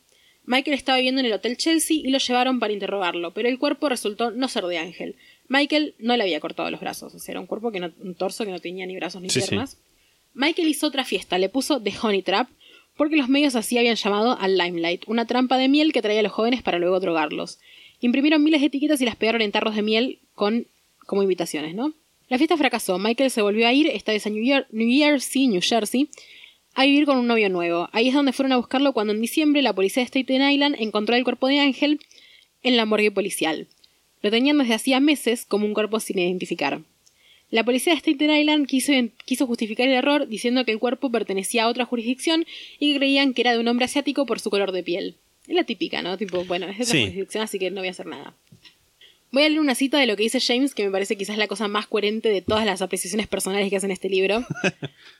Pobre madre Meléndez, la verdad es que a la policía no le importaba Ángel, porque era tranza, porque era latino, porque era del Bronx, porque era gay, porque era un bicho raro nocturno, porque puede que haya sido un inmigrante ilegal. A la policía no le importaba lo suficiente como para buscar algo que consumía tanto tiempo como la verdad. Por supuesto que sabían que había dos maricones llamados Michael y Frizz que habían matado a alguien llamado Ángel que se vestía como un pájaro y vendía drogas. ¿Cómo podían no saberlo? Michael Alig era el, el criminal más inepto de la historia. Le confesó a todo el mundo, le dijo a la prensa dónde estaba, hablaba abiertamente del asesinato con una línea telefónica que sospechaba que estaba pinchada por la DEA. Dejó un rastro de dinero kilométrico, hasta guardó todas las facturas de lo que compró con lo que le robó a Ángel. Michael quería que lo atraparan. Hasta uno de sus looks para ir al limelight fue pintarse la palabra culpable por toda la cara. Pero por nueve meses no, lo pusieron, no le pusieron ni una multa de tránsito. Su pequeño crimen no importó hasta que empezó a afectar lo que realmente importaba, cerrar los clubes de Peter Gatien. Nada. Horrible, básicamente, porque tiene razón. o sea, el chabón estuvo hablando. Hay una en el documentary, en, en Marty Monster de documentary, hay una entrevista que le hacen antes de que lo arresten en el que dice abiertamente, tipo, lo dice. Hay un video de él diciendo, ah, sí, porque cuando maté a Ángel, tipo, está hablando de eso. Cuando. Que esta- esto la otra vez lo, lo habías aclarado para la gente no, no argentina. Tranza dealer. Sí, sí, sí. Frizz fue arrestado el mismo día que Michael. Cuando lo interrogaron se quebró inmediatamente y ese mismo día firmó una confesión escrita. La voy a pasar a leer a la confesión de Frizz, o sea, esta es la versión de Frizz de lo que pasó. Un domingo de marzo de 1996 estaba en casa en mi habitación con un amigo. Eh, nota, no sabemos quién es este amigo, si realmente estaba ahí o si tuvo algo que ver. Es como que se lo nombra una sola vez y es en esta confesión. En el otro cuarto estaban Michael Ali y Ángel Meléndez, discutiendo a los gritos. En un momento escuchó un ruido fuerte como de vidrios rotos y la discusión fue subiendo de tono. Abrí la puerta y fui hasta la puerta del otro cuarto y escuché que Michael gritaba, ayuda, sáquenmelo de encima. Ángel gritó, no te metas. Después agarró a Michael de los hombros o del cuello y empezó a sacudirlo violentamente y golpearlo contra la puerta. Estaba gritando, más te vale que me des mi dinero o te voy a romper el cuello o algo así. Me acuerdo que Michael me miró suplicante. Agarré el martillo que estaba en el closet a mi izquierda y le pegué a Ángel en la cabeza, tratando de sacármelo, sacárselo de encima a Michael y quizás dejándolo inconsciente. Entré en pánico y me preocupé mucho por lo enojado que estaba Ángel. Después del primer golpe, intentó agarrar el martillo. Creo que logré agarrarlo, no estoy seguro, pero se lo saqué y le volví a pegar en la cabeza. Comenzó a caer, pero seguía furioso. e Seguía, tipo como sigue, ¿cómo no va a ser sí. furioso, no? Comenzó a caer, pero seguía furioso. e Intentó atacar a Michael nuevamente. Así que lo golpeó una tercera vez y se cayó. Michael se subió encima y lo empezó a estrangular. Le grité, ¿qué haces? Michael parecía muy enojado y lo insultaba. Después agarró una almohada y se la puso en la cabeza. Hice que parara, no me acuerdo si se lo dije o si físicamente lo saqué. Después fui al living, posiblemente a mi habitación. Cuando volví, Michael estaba al lado del cuerpo de nuevo. Noté una jeringa rota en el suelo y Michael estaba tirando algo del baño, algún limpiador o químico en la boca de Ángel. ¿Te acordás que Michael había dicho que se lo había inyectado? Sí. De nuevo le grité, ¿qué haces? ¿Cuál es tu problema? Está inconsciente. Después le selló la boca con cinta y me pidió ayuda, así que lo ayudé a terminar de cintarle la boca. Después me fui de la habitación, cuando volví Ángel estaba en calzoncillos. Michael me dijo, ayúdame a ponerlo en la bañera, así que lo llevamos ahí y, y cerramos la puerta del baño. Aproximadamente cinco o siete días después, Michael y yo decidimos que teníamos que arreglar el desastre. Decidimos que yo compraría los cuchillos o algo para deshacerme del cuerpo. Fui a Macy's y compré tres cuchillos grandes, dos cuchillos de chef y una cuchilla de carnicero. Cuando volví, Michael me dijo que si le daba 10 bolsas de heroína se encargaría de lo siguiente. Así que se las di y fui y se fue solo al baño y le cortó las piernas a Ángel. Después pusimos cada pierna en una bolsa de plástico y después en una bolsa de lona y las tiramos en el río. Probablemente al día siguiente fui al depósito y agarré una caja grande. Corté el código de barras de la caja, lo subí al departamento y Michael puso el resto del cuerpo en una bolsa de plástico grande, yo agarré otra bolsa y la puse encima de esa. Creo que Michael primero había envuelto el cuerpo en una sábana. Después de la segunda bolsa creo que la encinté. Después pusimos el bulto en la caja. El olor era tan horrible que le tiré bicarbonato de sodio para intentar que absorbiera el aroma. También metí el mango de una escoba en la caja para que sirviera de apoyo porque el peso estaba haciendo que la caja colapsara. Unas horas más tarde bajamos la caja por el ascensor y nos subimos a un taxi que estaba en la puerta. El conductor nos ayudó a subir al el maletero y fuimos a la autopista Westside a la vuelta de la 25th Street. El taxi se fue y tiramos la caja en el río. Esta declaración fue escrita por mí, Robert Riggs, por mi, pro- por mi propia voluntad. También se me leyeron mis derechos Miranda en este lugar, calle Wooster 84, séptimo piso, New York. Hay algunas inconsistencias con la historia que James dice que Michael le contó y con la confesión de Freeze. La realidad es que cual sea la verdad, es como siempre en estos casos, incomprobable, no la podemos saber. sí, sí, totalmente. Voy a hacer un pequeño apéndice antes de, terminar. Apéndice. Un pequeño. ¿Qué? Un pequeño apendicitis. No sabes lo que necesito vacaciones. Voy a hacer un pequeño apéndice. Eso es la palabra que estaba buscando, un pequeño apéndice. Ah, tipo que mezclaste tipo paréntesis y apéndice. Sí. Antes de terminar este caso, voy a hacer un pequeño apéndice sobre los derechos Miranda. Sí. Miranda Rights. Eh, voy a aprovechar porque en este momento es igual de bueno que cualquier otro para hablar un poco de los derechos Miranda o los Miranda Rights. Eh, es algo que siempre está presente en los casos de true crime estadounidenses, pero por lo menos acá nunca nos detuvimos a explicar qué son. No me acuerdo si los nombramos, en algún caso probablemente sí, pero, pero no explicamos no, qué son. no, no. No tengo recuerdo de haberlos nombrado yo en algún caso mío. Sea cual fuera la situación. Ya ahora, de ahora en adelante, cuando, cuando lean o escuchen que decimos derechos Miranda o se le leyeron sus derechos Miranda, van a saber de qué se trata porque se los voy a contar ahora. El nombre Miranda viene de Ernesto Arturo Miranda, un hombre que fue detenido en 1963 por secuestro y violación. Ernesto confesó sin ser advertido previamente de su derecho constitucional a guardar silencio y tener un abogado presente. En el juicio, esta confesión fue la única prueba que tenían contra él y fue condenado. Sin embargo, la Corte Suprema resolvió que Miranda había sido intimidado durante su interrogatorio y que no estaba consciente de sus derechos y le revocaron el fallo. Luego fue condenado a 11 años de prisión en otro juicio con testigos que declararon en su contra y otras pruebas presentadas. La Corte Suprema nunca especificó las palabras exactas que se deben usar para informar a una persona arrestada sobre sus derechos, pero estableció reglas que fueron tomadas para redactar el texto que se les lee.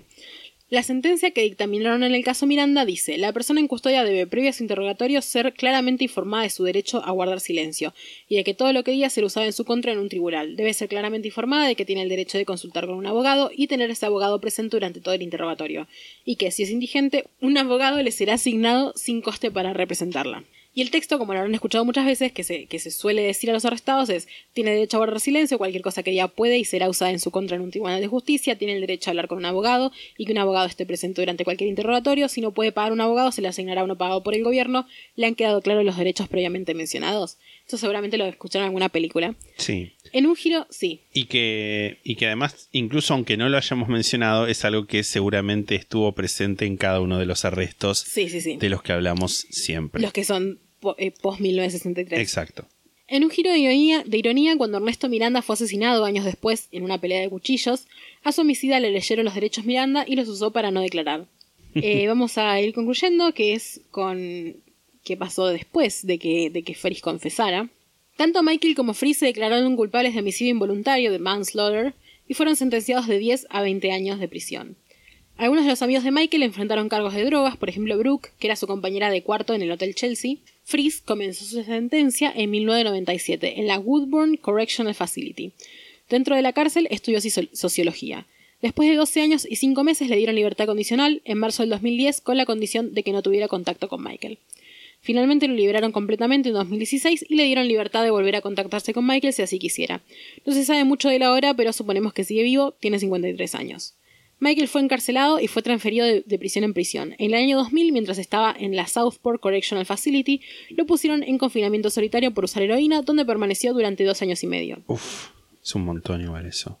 Es porque como que le volvían a hacer pruebas y volvía a dar positivo. Claro. Ali pidió libertad condicional por primera vez en noviembre de 2006 y fue denegada.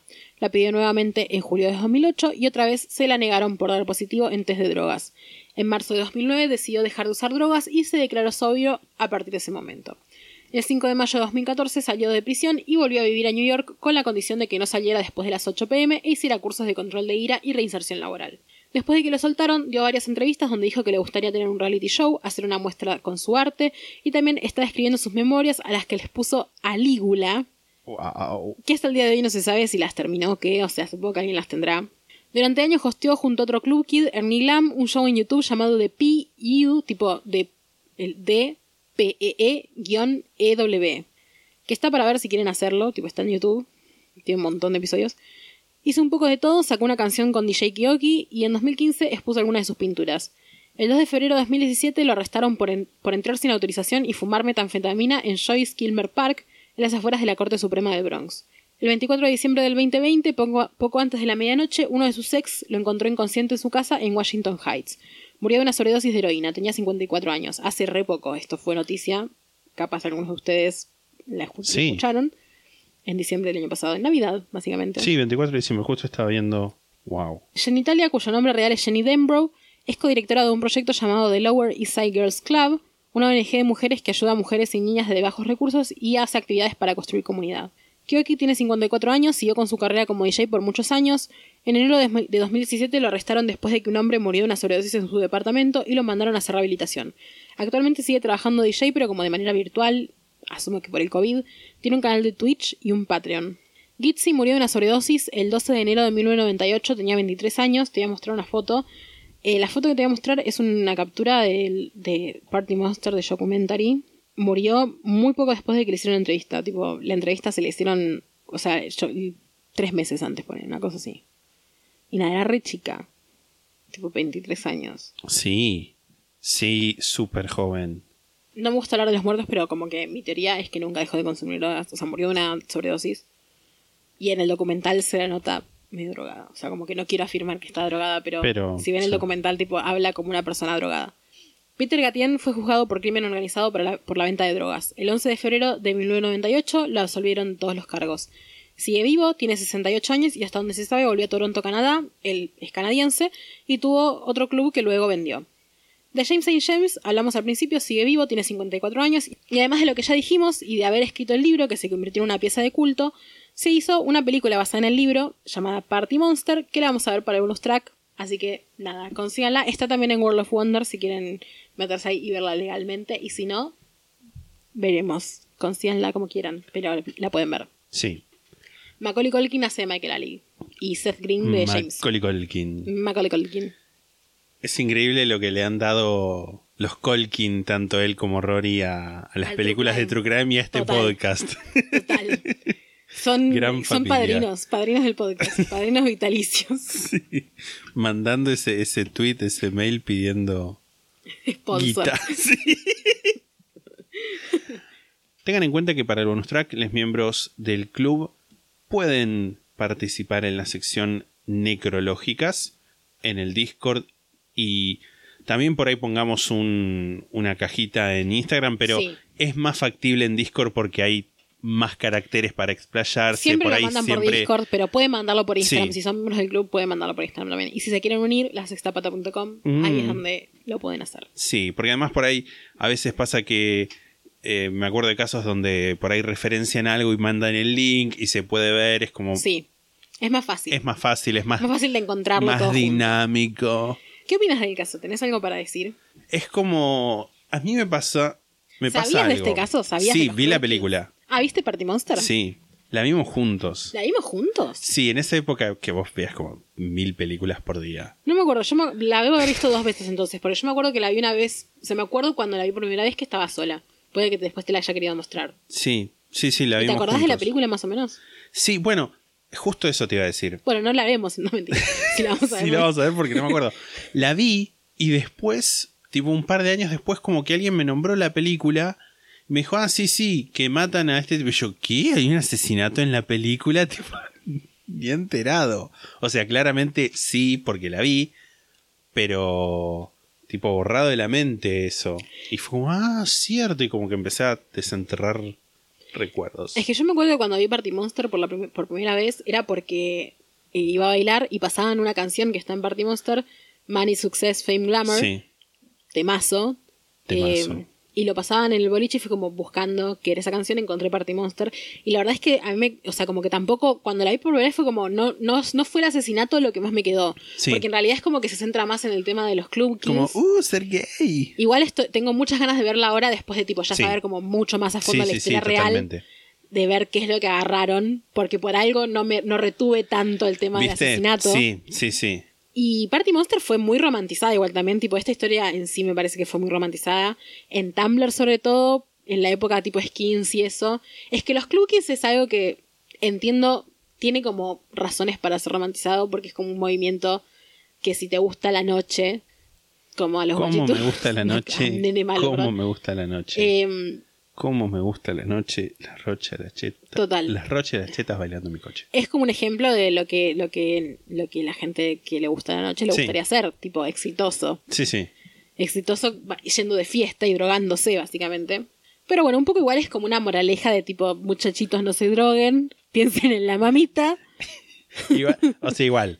La gente que le gusta la noche. Tipo, también está la gente que le gusta la noche, tipo, nosotros viendo videos de YouTube. Bueno, no, me refiero, con la noche me refiero tipo, a salir. las salidas. Claro, las salidas a clubs específicamente y la cultura de, de clubs, que nada, no es lo mismo que tipo salir a una lectura de, de poemas, que es como otro Sí. ambiente totalmente diferente, ¿no? Sí. Sí, yo también. Vos también, ¿qué, ¿Qué, qué dice?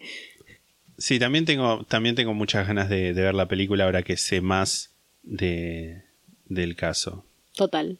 Y, y también creo que es por eso que, que no, no queda tanto en la mente el asesinato por toda la cuestión como no solo que roman- la película romantiza, sino que uno también, o por lo menos yo cuando lo vi, tipo romantiza como, ay sí, como... uh". Que la película yo la recuerdo como una película, un peliculón que te da ganas de salir de fiesta y drogar. Sí, Capaz era muy adolescente cuando la vi. Y quiero verla ahora sabiendo todo, todo esto. Creo que no me va a dejar de parecer un temón eh, Money Success Fame No, eso es igual, universal. porque es un temón igual. Yo creo que la gente lo hizo ya sabiendo. Y el póster de Party Monster, que es está Chloe Sevigny es de, de, de Gitzy en la película, te lo voy a mostrar para reflejártelo. Y el que googleenlo, está tipo no lo voy a poner. Comiendo un... Está Chloe Sevigny, está eh, Macaulay Culkin tirado como con la cabeza abierta y Chloe Sevigny está como agarrando, comiendo como un pedacito de pedacito cerebro. de cerebro, sí. Y eso es de un flyer de una fiesta que pasó en la realidad. Tipo, que Mi- Michael Ali hizo una fiesta que se llamaba The, The Blood Feast. Que, La fiesta de la sangre. No, o el en- festín. El festín de la sangre. Festín. Que está basada en una película que se llama así. O sea, como que de ahí sacó la idea. Y el flyer era, era esto, básicamente. Tipo, era él tirado así como con la cabeza abierta. Y Itzy haciendo. comiéndole un poquito de cerebro, básicamente. No sé si hay una foto en, en internet de eso. Pero lo vi en el, en el documentary. Así hay, mira. No es Gitzy la que está, es Jenny Telia la que está en la. en la. en Ah, el sí, ahí original. Pero bueno, en la en el de Party Monster es Itzy porque es Chloe Sevigny. Creo, capaz estoy flasheando y estoy diciendo cualquiera. es Chloe Sevigny. Lo que pasa es que la que estoy viendo es como muy chiquita la, la foto. Sí, yo no, no lo veo. desde Sí, es. Chloe Sevigny. Es Chloe Sevigny. En fin, veremos Party Monster. Veremos Party Monster, igual se lo vamos a recordar cuando sea el momento adecuado, porque nosotros la vamos a ver Mucho, mucho antes. muchísimo antes, que ustedes. Es que ya vamos a grabar el bonus track y ya después, o sea, el bonus track va a ser el último episodio Sí. pregrabado que ustedes van a ver. Ya después volveremos como con nuestra Programación habitual. programación habitual, tal cual. Eso ha sido todo por este capítulo. Nos pueden seguir en Instagram, arroba la sexta pata podcast, twitter.com barra la sextapata, facebook.com barra la sextapata, youtube.com barra la sextapata y en la sextapata.com encuentran la invitación para nuestro servidor de Discord que también si son miembros miembros del club pueden entrar para las necrológicas de este capítulo. Y si quieren unir al club, lo mismo en la sextapata.com, ahí encuentran cómo. Si nos quieren hacer una donación única, ya sea en pesos o en dólares, sin necesidad de hacer una todos los meses y no unirse al club, también lo pueden hacer entrando a la sextapata.com. Cualquier cosa que se les ocurra en la sextapata.com está, Sí. menos nuestro mail para historias de oyentes, que es la sextapata.gmail.com. Ahí nos pueden mandar historias de oyentes para los lados de historias de oyentes. Si tienen una historia de oyente, la mandan ahí, la sextapata.gmail.com. Si nos escuchan en Spotify o en algún lugar donde puedan suscribirse, suscríbanse. Si nos escuchan en algún lugar donde pueda dejarse alguna reseña, algún tipo de calificación, dejen la calificación más alta y alguna reseña diciendo algo lindo sobre nosotros. Y si tienen algún emprendimiento, pueden entrar también en la sextapata.com para el plan La Sexta Pata para pymes y emprendimientos y pueden ahí ver el afiche y contactarnos para contratar justamente un sponsoreo. Lasextapata.com. Ahí está todo. Vayan Sí, ahí. Es nuestro, nuestro tótem monolítico falo. Es nuestro asistente robot. Es, sí, real. Esto, o sea, ya sé que lo dijimos en un momento, pero es tanto más fácil y simple la sextapata.com. Es tan más fácil y simple. Me alegro mucho de haber comprado, Sí. haber invertido los dólares que nos, que nos donaron ustedes en, en comprar Dólares el bien dominio. habidos. Sí, sí, sí, en comprar el dominio. Muy feliz. Nos escuchamos el domingo próximo con el bonus track de este caso. Chao.